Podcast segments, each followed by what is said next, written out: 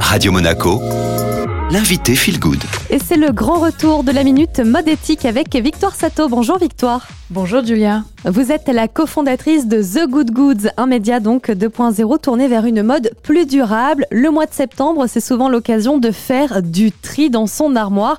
Alors pourquoi c'est important de trier régulièrement ses vêtements, Victoire? Faire place nette dans ses placards, c'est un exercice bénéfique en tout point.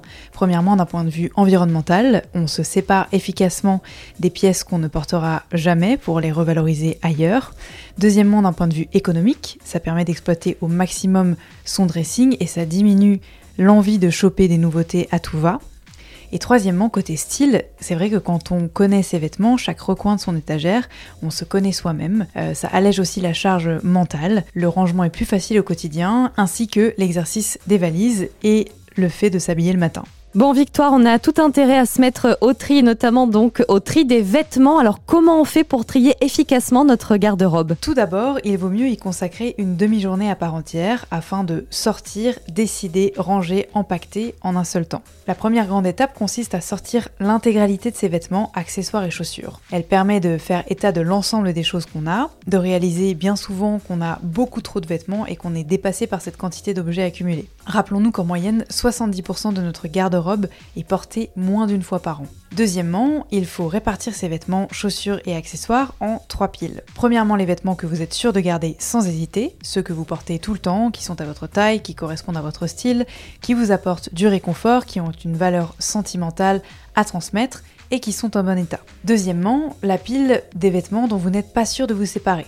Alors deux cas de figure se posent, et c'est l'heure d'interroger votre cerveau rationnel et votre boussole interne. Le cerveau rationnel vous permet d'identifier simplement les raisons de ne pas garder ou de garder un vêtement, comme par exemple une taille qui n'est pas adaptée ou un mauvais état.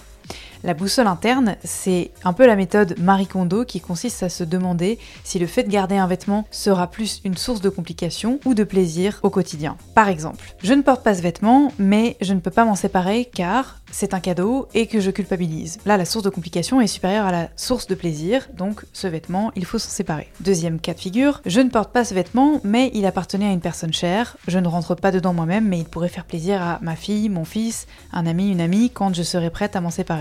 Dans ce cas-là, la source de plaisir est potentiellement supérieure à celle des complications, et donc c'est un vêtement à conserver. Comme quoi, des fois, euh, c'est plus compliqué qu'on ne le pense. Victoire, est-ce qu'il y a quand même des bonnes ou des mauvaises raisons plutôt classiques de garder un vêtement?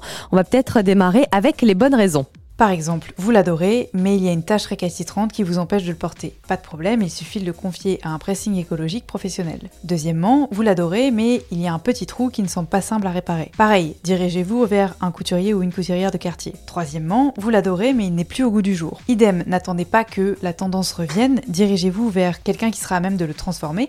Pourquoi pas après avoir fait un tour sur Pinterest ou YouTube pour avoir une inspiration créative.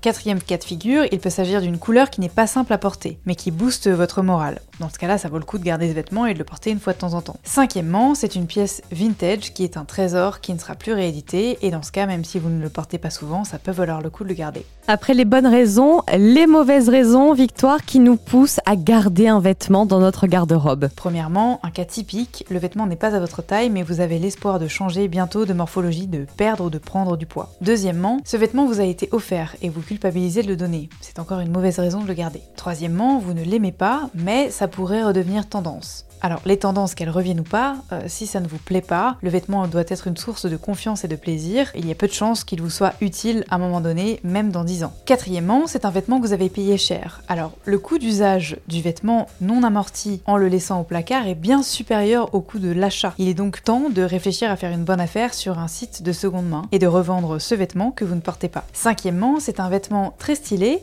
mais vous ne vous sentez pas en valeur dedans. C'est probablement que la coupe est mauvaise ou bien non adaptée à votre morphologie. Rappelez-vous toujours que les vêtements sont là pour vous protéger et vous épanouir. Si ça n'est pas le cas, le choix est vite fait, il faut s'en séparer. Cette deuxième pile est vraiment coriace. Pour en venir à bout, il vaut mieux avoir un jugement sans appel.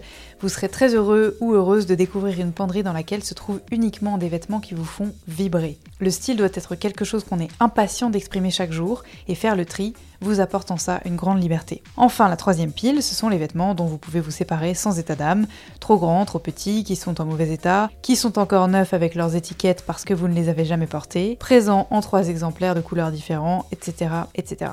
Alors Victoire, juste une petite question, mais quand on arrive à la troisième pile, celle des vêtements qu'on donne sans état d'âme, généralement c'est très compliqué, hein, ça demande beaucoup d'efforts.